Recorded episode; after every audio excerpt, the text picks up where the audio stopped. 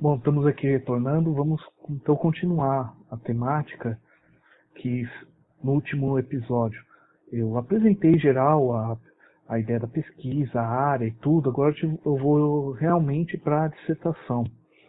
Até, né, para quem quiser continuar acompanhando, vale a pena, se estiver vendo pelo YouTube, ou assinar o canal, ou se estiver ouvindo via, via áudio, assinar o feed do podcast fica mais fácil de ter acesso não necessariamente cada capítulo da dissertação, que mais uma vez está no link aí abaixo, ele vai dar um episódio inteiro. Tem capítulo que talvez eu divida em trechos para ficar mais para ficar mais simples a compreensão. Mas vai depender do caso.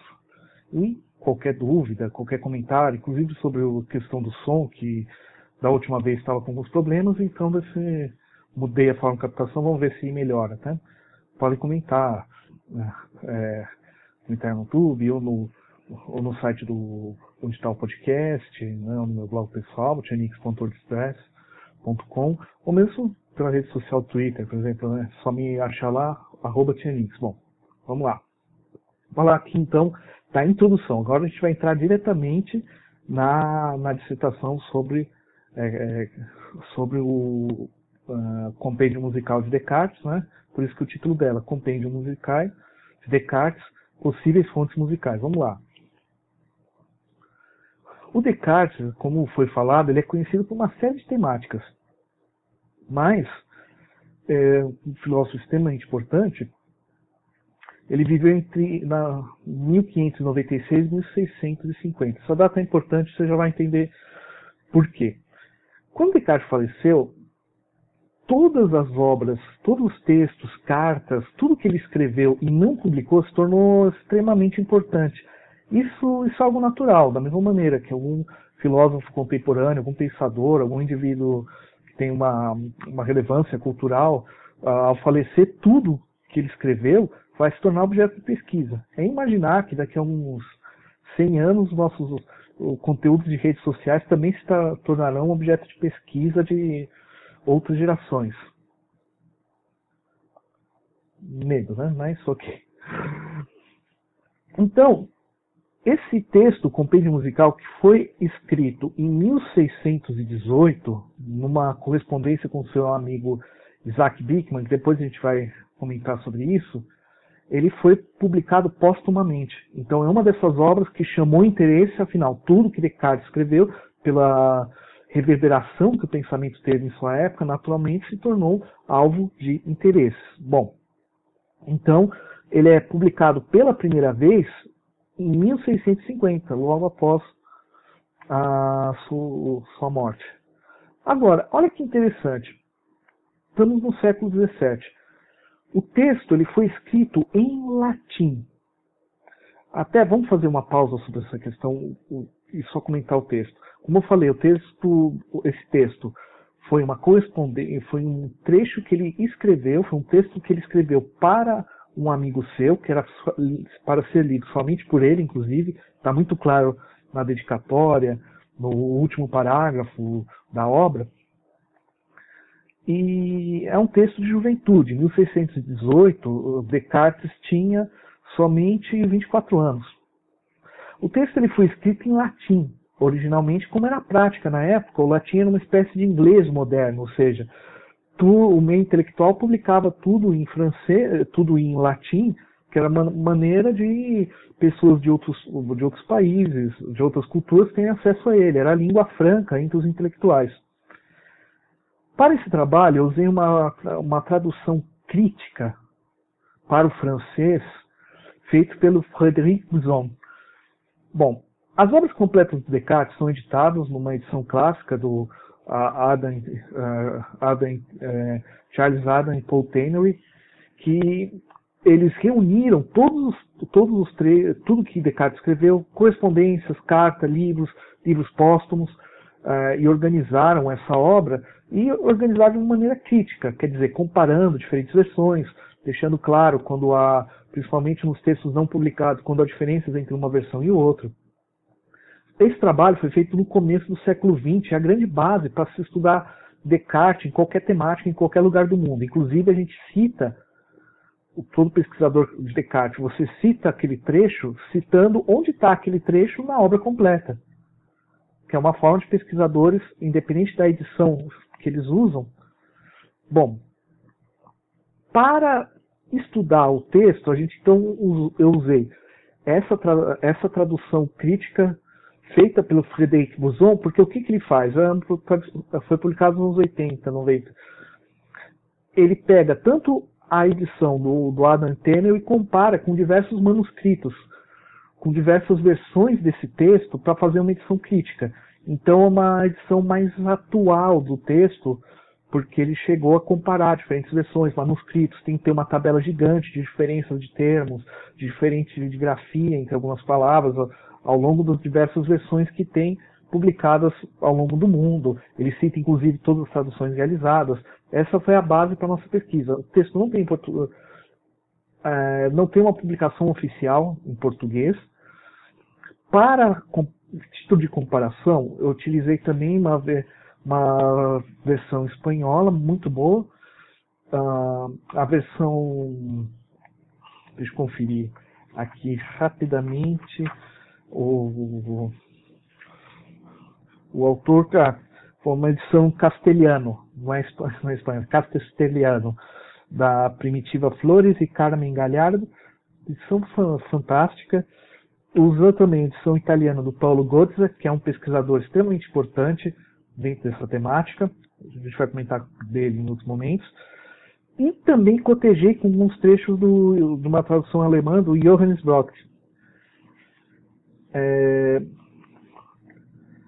esse tipo de comparação é muito importante pelo seguinte: claro que a tradução moderna ao francês de uma forma daria conta, mas primeiro, a edição crítica em outras línguas apresenta introduções que têm um conteúdo muito bom para se introduzir ao texto, para você evitar algumas dúvidas de interpretação.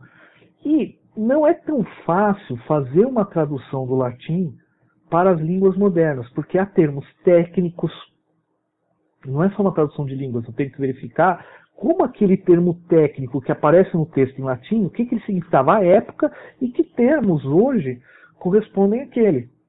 Então, compara essa comparação de edições, você fornece tanto introduções que te ajudam na sua pesquisa, como para verificar algumas questões, quais palavras são mais importantes, porque às vezes você simplesmente traduzir diretamente do latim, verificando o sentido daquela palavra em português, a conjugação verbal correta, a concordância correta, não adianta, porque aquele termo tem todo um histórico de pesquisa, tem todo um histórico de tradução, tem toda uma significação que comparar edições facilita muito.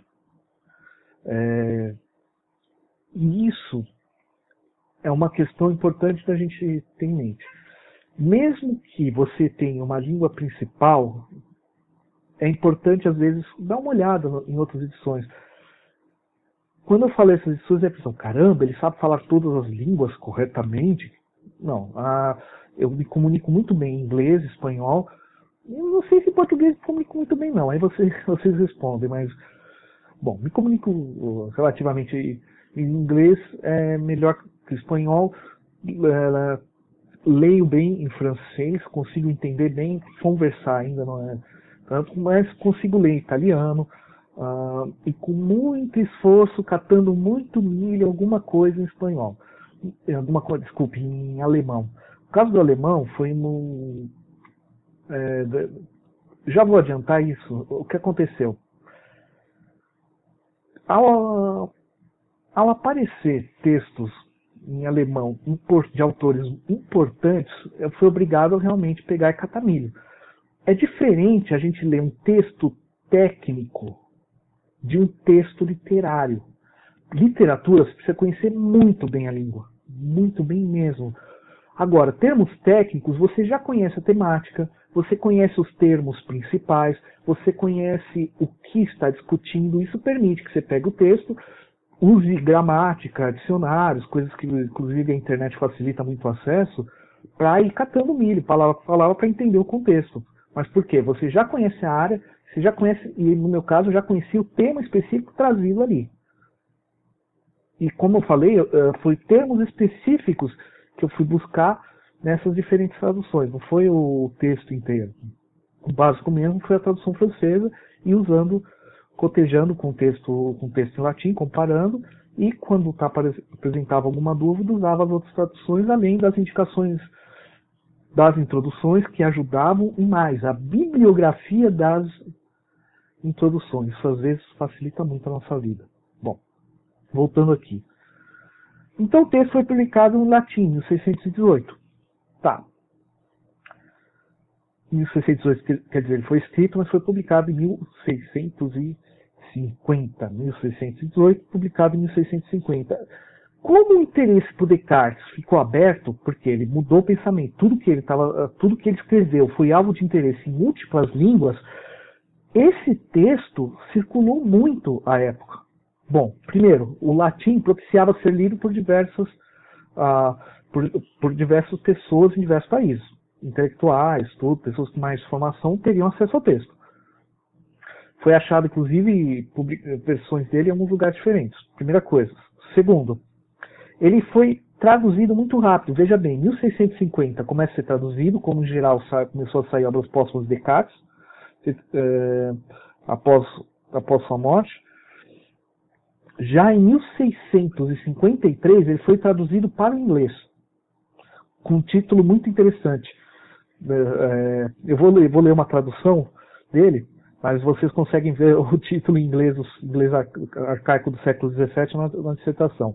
Renatus Descartes, um excelente compêndio de música com necessário e judicioso comentário feito por uma pessoa de honra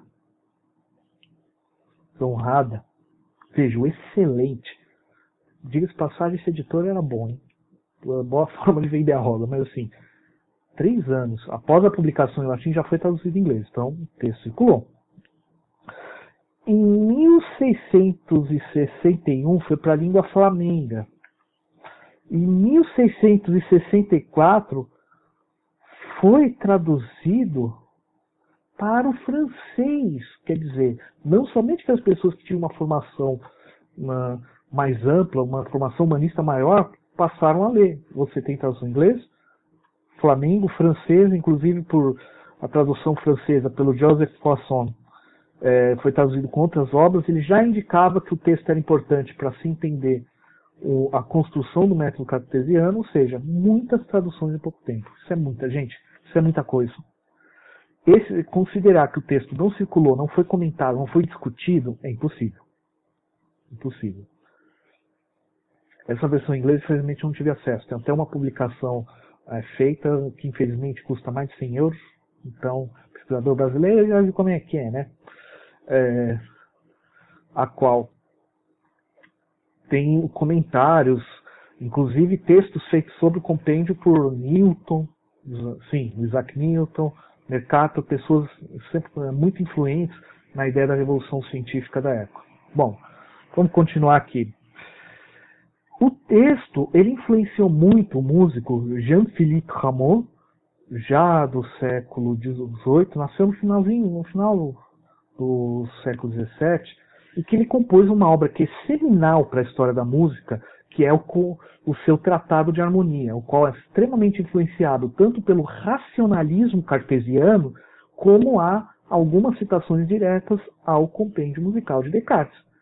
Essa obra marca uma ruptura na história da música. Então é impossível dizer que o texto do Descartes não foi influente, de uma certa maneira, sobre a música e não foi e não circulou durante sua época. Ramon citar o texto um dos tratados que mudou a maneira de compreender a música, mostra que o texto tem importância maior do que aparenta.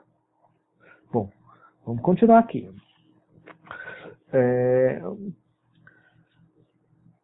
Porém, há um problema. Qual? Descartes não cita fonte nenhuma do seu texto. Ele não cita quem ele leu, isso é parte, a gente vai discutir isso mais para frente, mas é parte do método cartesiano, da busca de Descartes pelo método, ir contra os chamados argumentos de autoridade. O que é o argumento de autoridade? Este argumento é bom somente porque foi feito por uma pessoa importante. Para o que Descartes busca é que o conhecimento valide-se em si mesmo para além da autoridade de quem o diz. Essa é uma é, parte da essência do racionalismo.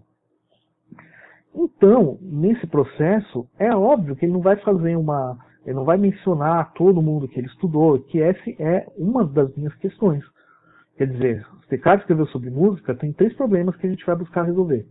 Vai buscar trabalhar na dissertação. Um, o que, que Descartes deu sobre música? Afinal, ninguém chega com 24 anos e escreve um pequeno tratado sobre música em um mês, que é provavelmente o tempo que ele escreveu, mais, mais à frente a gente vai discutir o porquê, sem ter um conhecimento anterior. Quer dizer, quem que ele leu? O que, que ele leu?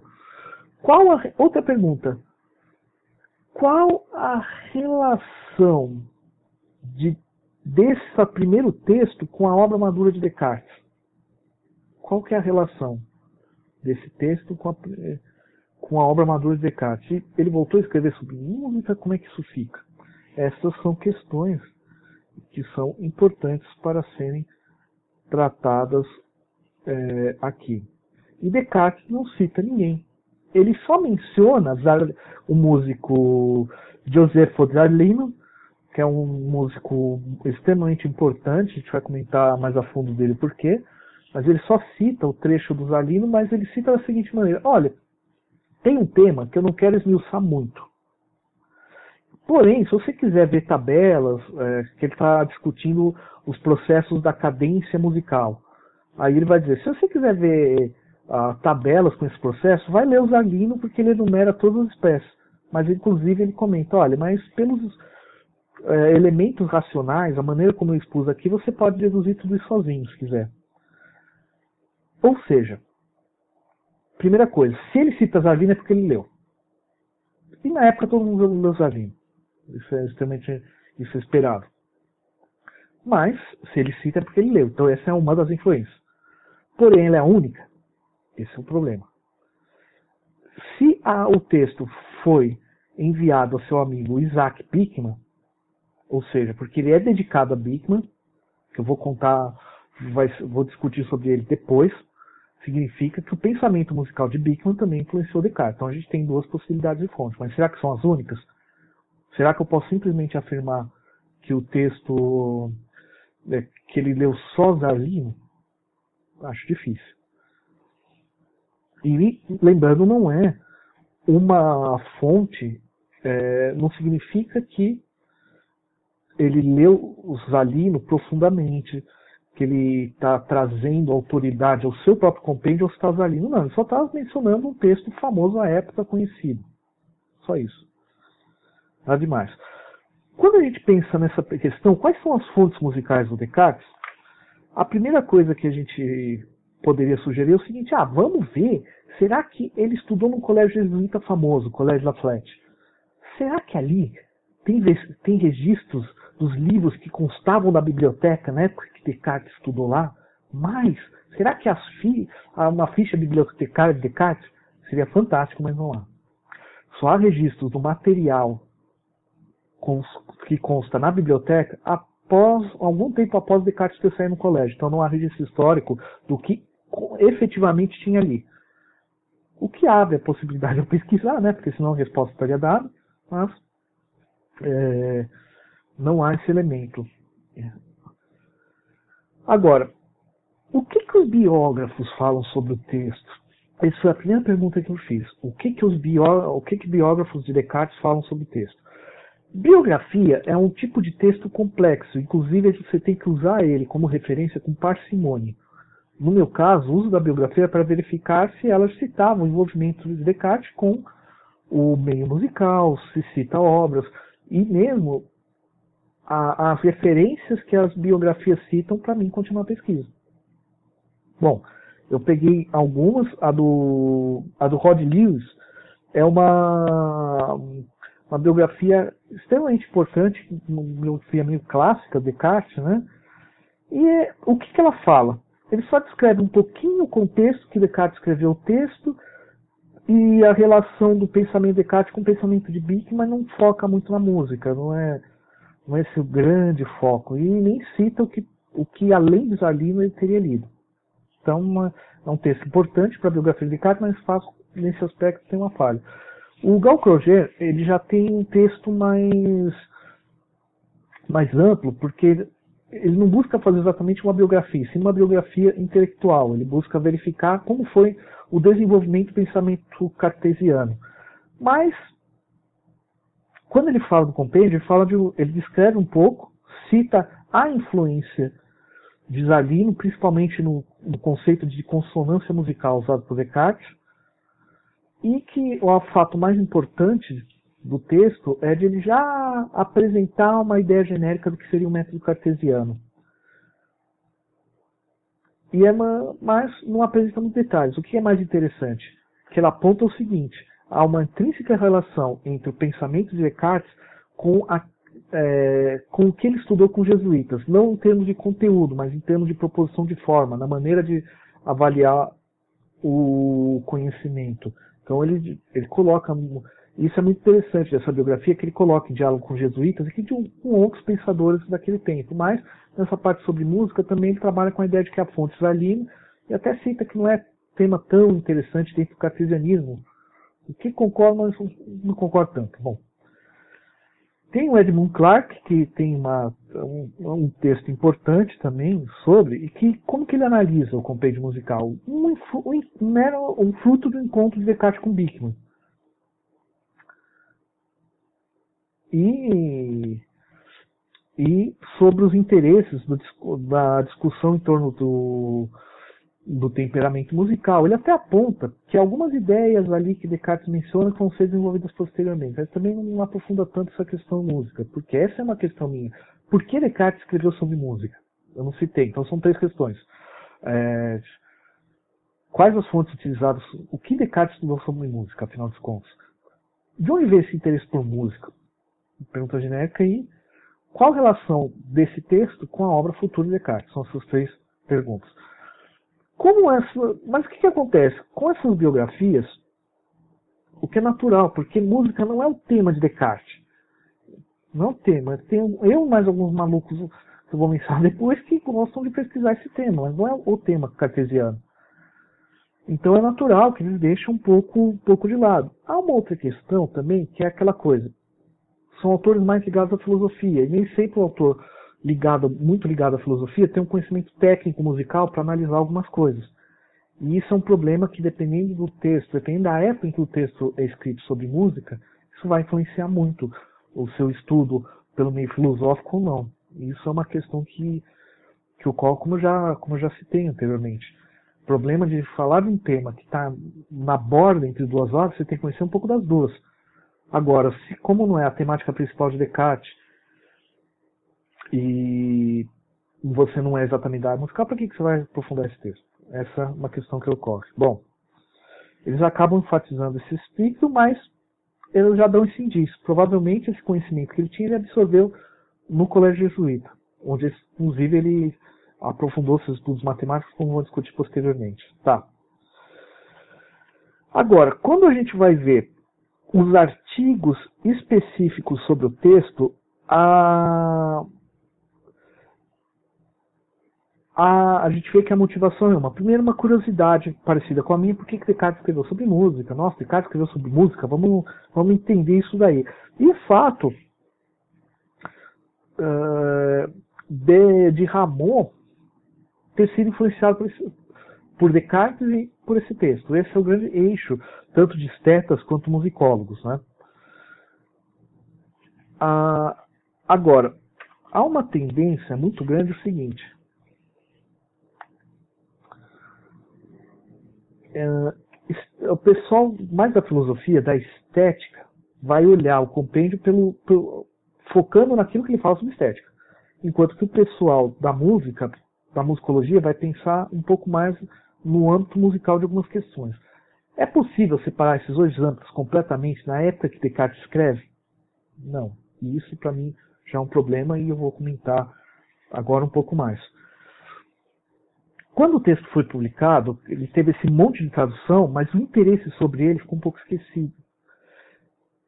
É muito curioso o seguinte: tem um texto muito, tem um texto clássico que é, que é chamado assim, L'esthétique de Descartes, étude le rapport de la doctrine cartésienne avec la littérature classique française, uh, uh, esqueci como pronuncia, ao século XVIII. Né? 1800, um texto de 1882, devia falar no português de cara, né? mas assim, a estética de Descartes, estudo das relações da doutrina cartesiana com a literatura clássica francesa.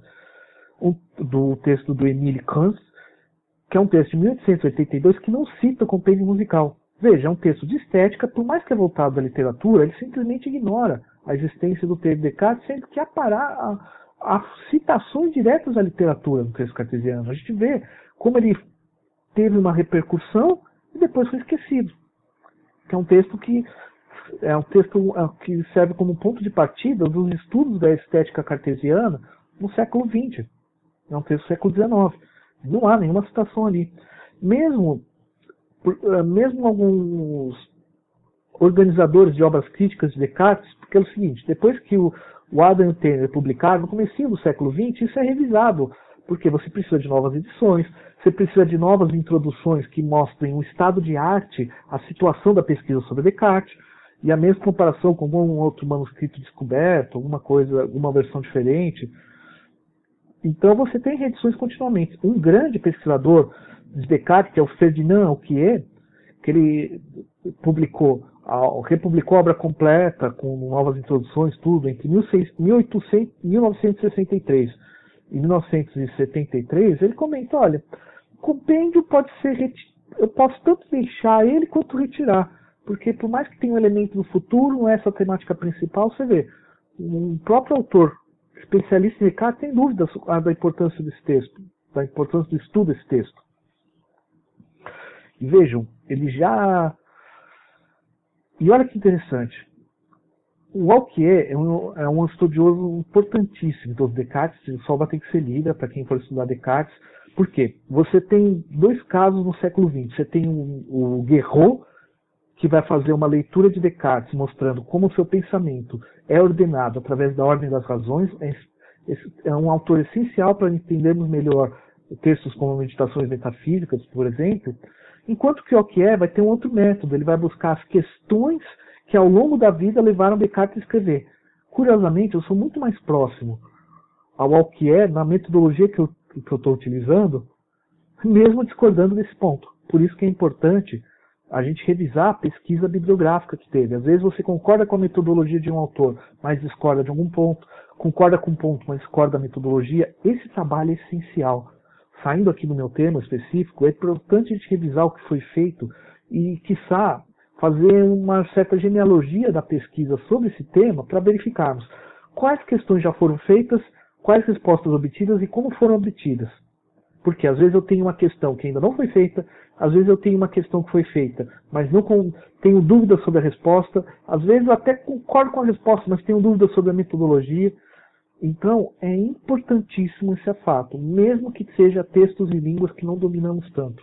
Na área de humanos, isso é essencial. E na musicologia é um problema maior. Muitos textos não estão traduzidos em português, mesmo com, com Portugal traduzindo uma, muita coisa, temos traduções brasileiras, há uma falta enorme de traduções em termos de musicologia. Até uma certa tendência nos congressos internacionais de musicologia de, de publicar tudo em inglês, de uma maneira a tornar o acesso mais universal. Mas às vezes isso é problemático. A gente tem que buscar entender, entender outras línguas. Então, esse processo é essencial. Esse processo de línguas é essencial. Bom, então tem esse comentário né, do Alquier, tudo, mas é, vamos ver.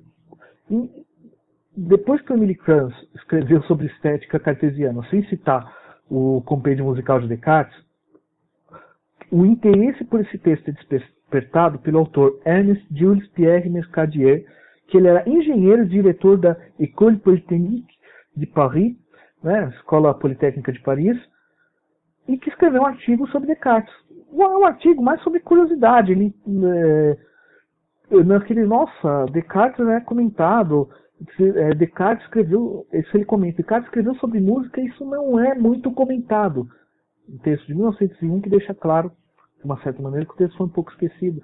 Mesmo ele estando presente, ele estando editado à época, principalmente na edição do Victor Kozan. Então ele fala, ele faz uma certa análise do texto, mas ele apresenta o texto.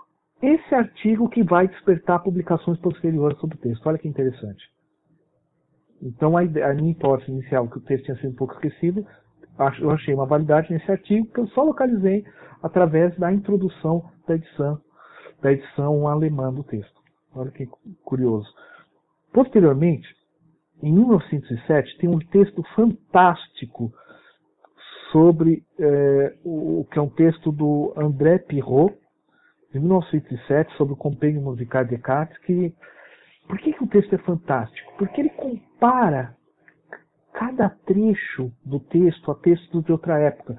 Ele busca entender dentro do texto a relação de Descartes com, com, entre música e paixões, fazer uma análise da metodologia do texto, como o texto foi feito, a semelhança é, do método cartesiano posteriormente estabelecido, e ele faz comparações muito interessantes. É uma obra essencial que curiosamente não era uma a, a tese de doutorado dele, mas era a tese complementar. Na França era comum um doutorado você ter uma tese principal e uma complementar. Caramba, para um doutorado escrever dois textos diferentes, é. Ele tem, tem um, um, livro gigantesco sobre Bach, que era a sua tese principal, e fez essa análise histórica do compêndio musical. E ele compara com muitas coisas da época, um texto interessantíssimo, no qual ele vai dizer que foi o que Zarlino foi o principal uh, autor que Descartes estudou, que é algo que outros pesquisas posteriores colocaram em dúvida. Por que, que o texto é essencial? Mercadier ele só dá uma descrição e chama atenção para o texto. Pirot vai dissecar o texto comparando com diversos tratados da sua tratados escritos à época daquele texto, inclusive diários um pouco fora da música, como um texto sobre jardinagem, que havia toda uma visão racionalista de como construir, de como fazer o jardim francês e tal. Mas faz uma análise extremamente interessante com autores muito pouco conhecidos. Então é um texto essencial, uma pesquisa profunda. Ela tem alguns problemas? Tem. Coisas que muitos comentadores, quais comentadores vocês podem ver no texto de dissertação, aqui vou falar de maneira mais geral, apontam que é, primeiro, ele não tinha acesso à edição crítica que, o, que o, a edição crítica dos textos de Descartes, que foi feito posteriormente. Então ele não teve uma visão global dos textos. Os textos do Bickman estavam desaparecidos ainda. Isso eu vou comentar mais para frente. Você tinha pouco acesso a eles. Ele não, de uma certa maneira, ele tem uma visão muito positivista da história, muito sistemática que era comum à época na qual o pensador, toda a sua obra, ela é em si um sistema internamente orgânico, que não é bem assim. Então ele faz alguns ligeiros anacronismos ao comparar com obras futuras, como se ele comete alguns anacronismos, né? É, como se o pensamento de uma coisa, uma coisa é eu falar o seguinte: essa obra de juventude há elementos que vão ser desenvolvidos posteriormente. Outra coisa é dizer que esses elementos posteriormente já estavam previstos, mas não expressos na obra. É diferente, é como é, o associar obras posteriores com obras anteriores tem que ser feito com muito cuidado, porque os textos vão se desenvolver da medida em que são escritos. Eu não posso considerar que o autor tinha na mente dele o seu sistema completamente pronto, vai expressando ele aos poucos, como se tinha uma tendência como, é, naquele contexto histórico. Então os problemas da obra são eles, mas o que não valida, a pesquisa ainda, uma boa pesquisa sobre o compêndio musical do Descartes tem que ser lida essa obra do, do Pirot, que está gratuitamente disponível aí na internet, é só procurar compêndio musical André Pirot, que você vai achar. Posteriormente, tem, algum, tem um artigo que infelizmente, em 1930, do Jean Hackasek, que eu não consegui localizar, depois você vai ter um artigo do Arthur Locke, em 35, onde ele já vai é, onde ele vai questionar um ponto do Pirro que é importante, como outros autores, que para o Pirro o grande foco do texto era a composição musical, que não é bem assim. O grande foco do texto de Descartes é uma experimentação com métodos. A composição musical era parte das coisas que ele precisava abordar. Ele não, não visava propor é, ter uma teoria nova sobre composição musical, mas sim colocar teo teoria, as teorias vigentes de composição musical sobre fundamentos sólidos. Então, ele vai ser o primeiro autor que vai discutir isso, é, cri, é, criando, o, vendo a obra como ponto importante para a verticalização musical que vai ocorrer posteriormente. Bernard Augustin, no artigo de 65, vai ampliar a análise do compêndio musical enquanto um prelúdio ao mecanicismo cartesiano, que é outro texto importantíssimo. Vamos passar por cima, porque numa, é, o, texto está disponível, vocês podem ver com calma o que cada autor colocou, mas estou dando uma ideia dos percursos. Então a gente vê que esse movimento já está dando maior valor, uma maior valoração ao ver o compêndio como parte da experimentação para o futuro método cartesiano e vendo que na época ele representa o seu espírito da, de época, mas ele também está propondo algumas mudanças que vão ser discutidos posteriormente. Tem um artigo dos anos 70 do Wilhelm Seidel que é extremamente importante. Inclusive ele vai citar o August e o Pirot, onde ele vai defender que a teoria de ritmo expresso no texto de Descartes tem é um aspecto inovador dentro da sua época. É um artigo eu me, obriguei, eu, eu me obriguei a ler a versão em alemão exatamente porque esse artigo é citado por todo mundo. O Seidel ele deu uma, ele mudou o olhar, ele, ele, ele junto com August Locke, o próprio Pirro, mudaram o olhar sobre esse texto. Tem uma, eu tenho impressão que é uma autora, não sei se é uma autora ou autora, se alguém souber, puder me indicar, que é a Cigalha do Trotsky, que ela faz uma discussão histórica sobre a física do som no século XVII e ela é, vê o texto do Descartes também com importância ao colocar a música como um campo específico. Né? Bom, tem um texto do Fubini, do Enrico Fubini, que é 1976, que é um texto clássico, que é um grande manual de história da estética. Aí talvez você ouça, ah, mas para que citar um manual de história da estética musical? Porque a análise do Fubini é extremamente profunda sobre cada texto que ele menciona, ele coloca em comparação com a época e ele se aprofundou muito nos textos. Não é um texto, não é um manual curto, é um manual muito, muito abrangente que ele se aprofunda sobre o autor. É um texto que vale a pena ser lido, porque quando ele escreve em 76, muitos dos textos que ele trabalha ainda não são tão profundamente analisados. Então ele ajudou, então de uma certa forma ele ajudou a guiar certos rumos da pesquisa na área de estética musical. Então é um autor que precisa ser lido, tanto porque as informações que ele traz são em si muito boas, mas para a gente ter um histórico das pesquisas de estética também. O Johannes Lohmann, em 79, publica outro texto, um outro alemão, né, que publica também sobre o compêndio musical, que ele faz uma certa genealogia da relação entre razão e música e entendendo o, qual que é um ponto em que o, o texto de Descartes se insere, o que, que ele vai propor em termos da modernidade musical, como esse texto é importante para a modernidade musical. É outro artigo uh, seminal. O, o Hendrik Flores Cohen tem um texto extremamente importante que ele publicou em 1984 sobre a relação em, de música, número e a revolução científica com calma. Ele vai, ele, no, o foco desse texto do Cohen não é só sobre Descartes, mas é como que a música, na sua relação com a matemática, foi uma área imprescindível para ocorrer o que Thomas Kuhn chama de revolução científica. Para nós entendermos, basicamente o seguinte: a música era, era uma área em que você analisa o estudo e o movimento do som de maneira matemática. Isso influenciou muito diversos autores a experimentar, usar a física, a é, pesquisar física utilizando-se da matemática. Não é à toa que, por exemplo, Galileu Galilei era filho de um músico Vincenzo Galilei, o qual já usava método experimental para pensar a música. É, e uma série de outros autores. Então ele delineia nessa obra como que as discussões sobre música são essenciais para entender esse primeiro momento da revolução científica, por quê? Kepler, para escrever o seu Harmonia Mundi, vai necessitar de argumentos musicais.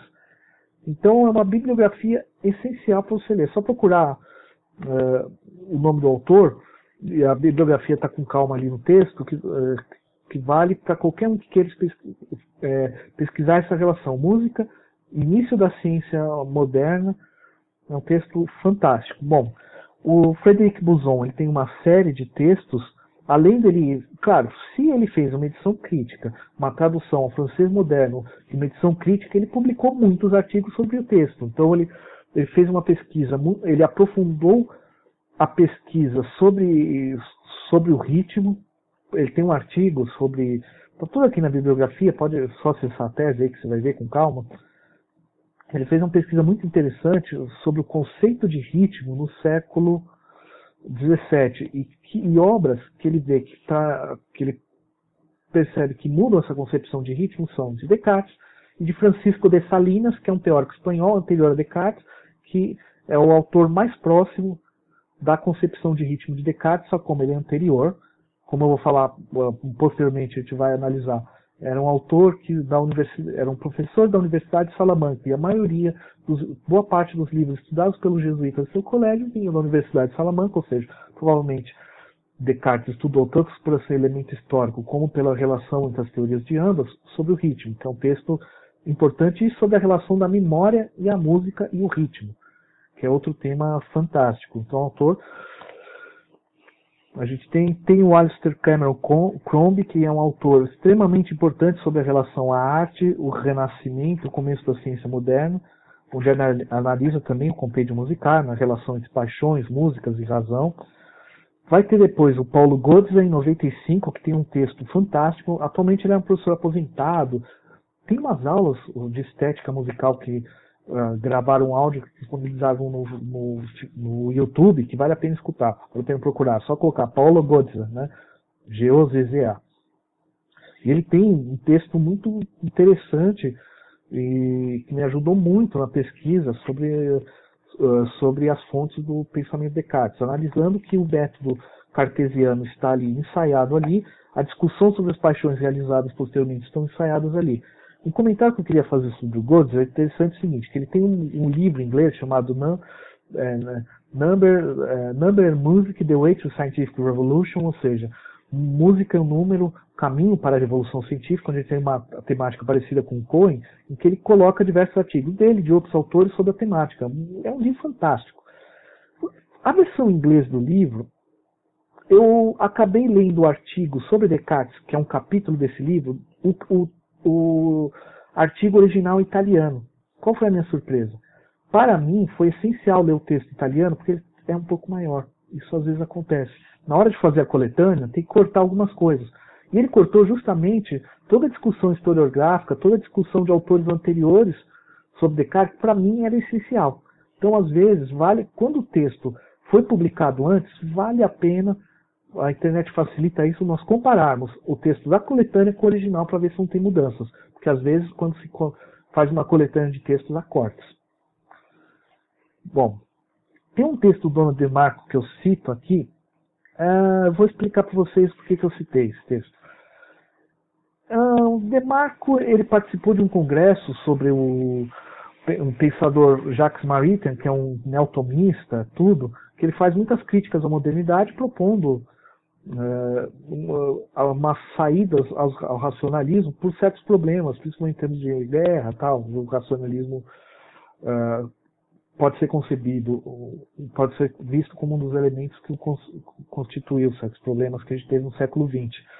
Só que ele tenta, então ele tenta usar, apresentar como que o racionalismo cartesiano oferece problemas para pensar a música. A hipótese em si é ruim? Não. Mas qual, qual que é o problema dele? A maneira como ele desenvolve é muito ruim.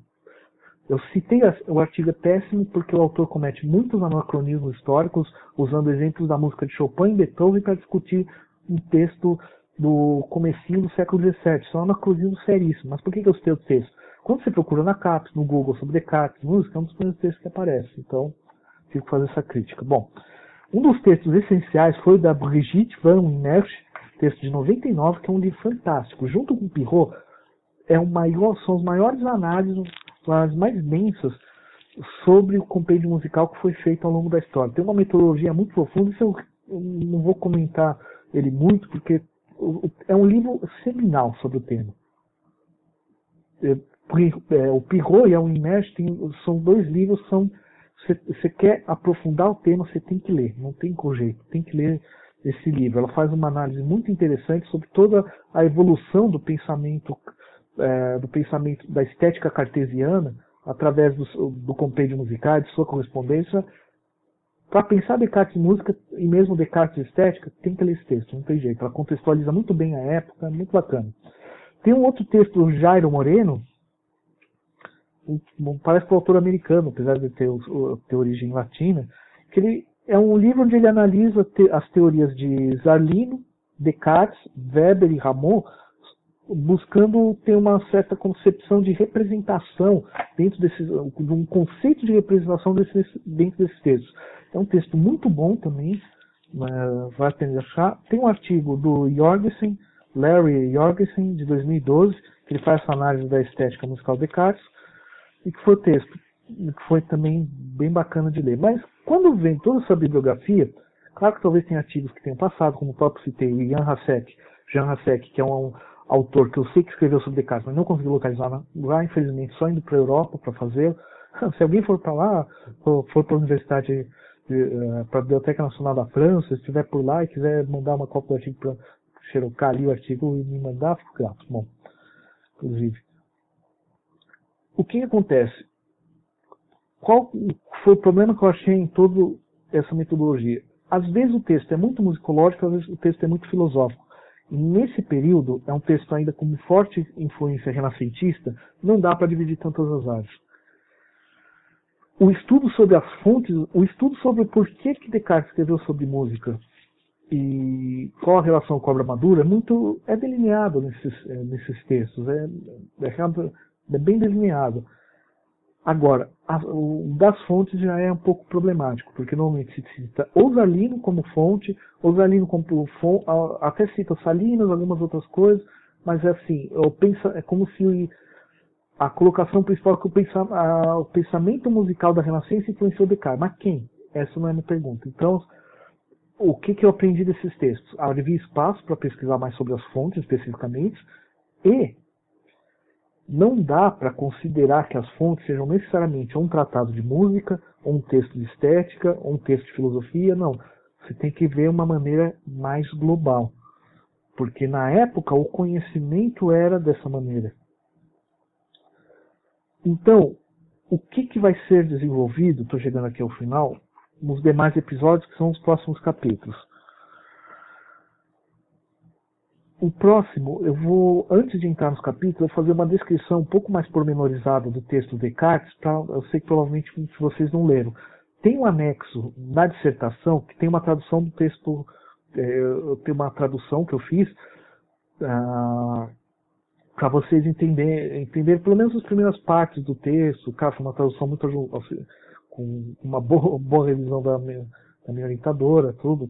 Com, é, vale, pelo menos vocês conhecerem um pouco do texto. Então, o próximo episódio que eu vou propor fazer, escrever o texto, o texto do Descartes, para vocês terem uma ideia do que, que é. Depois eu, eu comento. E nos episódios seguintes eu vou voltar a trabalhar os capítulos. Um dos capítulos até tem essa descrição, mas eu vou colocá-la antes que eu acho que vai ser mais interessante. Bom, uh, o primeiro capítulo vai ser o contexto filosófico musical, que ele tem alguns subitens, os quais uh, talvez eu faça um episódio todo, talvez eu divide os subitens, não sei, vamos ver. No qual eu vou dar uma visão geral, basicamente, como qual era o contexto epistemológico da música, como que se é, afirmava um conhecimento sobre música na época, algumas ideias gerais sobre música que se tinha na época, eu coloco filosófico e musical, porque na Renascença não dá para separar as coisas. Eu vou discutir isso depois ali como a música era uma área da matemática, como que isso funcionava e qual a como que textos anteriores a Descartes se posicionaram sobre questões que a música colocava naquele período. Esse vai ser o tema do primeiro capítulo. Bom, o segundo capítulo tem o título Formação e Leituras Musicais de Descartes. Aqui eu vou tratar do, de como foi Primeiro, capítulo, contextualiza o contexto que Descartes vai se deparar com a música. Como é um texto de juventude, o foco maior é o renascimento. Bom, primeiramente vamos discutir como que é a relação do conhecimento, o que, que é conhecimento para os jesuítas, como os jesuítas se relacionam com a música e com o conhecimento em geral. Por quê? Descartes estudou no colégio jesuíta. Então, primeiro a gente tem que entender os jesuítas, em seguida entender o ensino do o ensino musical, o ensino, quer dizer, do que Descartes teve em La Flèche, e terminando com o contexto em que Descartes escreveu. Então a gente vai ter esses três tópicos, talvez eu divida em um episódio para cada um tópico. Vamos ver depois. É, no capítulo seguinte, vai ser o conceito de música do século XVI e XVII. Aqui eu vou começar a comparar. Então, primeiro capítulo, contexto geral. Segundo capítulo, a formação de Descartes. Aqui provavelmente ele leu. Agora aqui a gente vai começar a pegar a concepção de Descartes sobre música e colocar em diálogo com outros, com, com outros termos. Primeiro, nesse capítulo, conceito de música no século XVI e XVII, eu vou, a, gente vai analisar o próprio conceito de música que o Descartes traz, isso é importante, e comparar com outros autores, para você entender, para nós estabelecermos de onde Descartes tirou aquele conceito, com o que, que ele está dialogando e a que perguntas ele está respondendo. Que, ou seja, que autores ele dialoga e que perguntas que ele busca responder. E no cap, último capítulo, que vai ser possíveis fontes a Pai notando, uh, o texto de Descartes começa assim basicamente. Tem uma definição de música e tem oito, oito proposições sobre as quais ele vai deduzir todo o texto. Eu vou explicar isso depois. Nessa parte, a gente vai pegar cada uma dessas considerações prévias, que é uma tradução possível para Pai notando é essa, e, e pegar cada uma dessas oito proposições e verificar de quais textos elas saíram. Como que Descartes concebeu essas é, é, concebeu essas proposições de que texto ele retirou. E depois a gente vai fazer um. Aí vem o episódio final, que são as considerações finais. Bem, espero que a introdução tenha ficado clara. Qualquer dúvida, podem me escrever, seja pela rede social, né? Arroba Tianix, pode procurar no Facebook, Thiago de Mancasso também.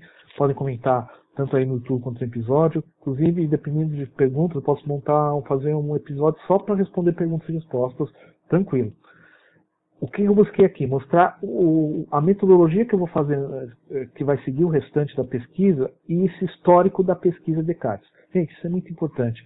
Qualquer tema que a gente for pesquisar, eu tenho que ver as fontes. É, e quando eu falo fontes, fontes primárias, ou seja, quais os textos de Descartes, verificar que línguas estão, tudo mais, mas eu tenho que verificar, tudo, dentro do possível, tudo aquilo que foi escrito sobre o tema. Porque às vezes é esse fio do caminho que vai te apontar respostas. E por que, que minha, o meu comentário que eu fiz sobre esse, essa relação de quem pesquisa, musicólogo tem um foco às vezes muito musical e o filósofo tem um aspecto muito filosófico sobre estética, sobre algum, sobre esse texto. Eu só, eu só pude realmente afirmar isso através da olhar esse histórico. Não é só um problema de formação da área, mas é um problema antigo, não é uma coisa só do Brasil moderno, isso que eu percebi.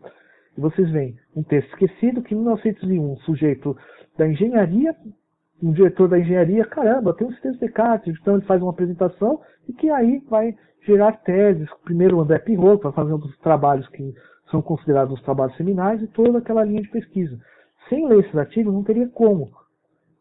E, gente, é muito importante, como pesquisar, para quem for fazer alguma pesquisa, abrir, se abrir a questão de outras línguas eu não sou uma pessoa que tenho é, grandes habilidades linguísticas, não sou. O trabalho foi a necessidade, foi a necessidade do trabalho. O que acontece? Mesmo a gente, normalmente tem uma tendência pegar só a bibliografia da nacionalidade do autor. Então, Descartes francês, vão pegar a bibliografia francesa que o cite de alguma forma. Isso é importante? Muito, muito importante.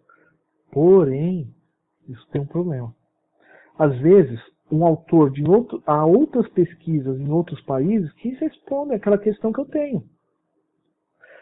E mais, às vezes, o fato dos autores estarem ali naquela continuidade histórica, com a mesma educação, no mesmo contexto, faz com que não se crie perguntas novas. Então, às vezes, eu preciso abrir essa bibliografia para inglês, é, espanhol e outras línguas. É difícil, gente? É. Não é fácil. Agora, você conhecendo, você já tendo conhecendo, qual que é a dica? Conheça a bibliografia em línguas que você entenda primeiro. Depois parta para línguas que você tem dificuldade e vai aprendendo catando milho, não tem jeito. Mas vale a pena. Muito grato pela audição até aqui, dúvidas, perguntas, mandem aí e espero que o som tenha melhorado. Até então próximo episódio.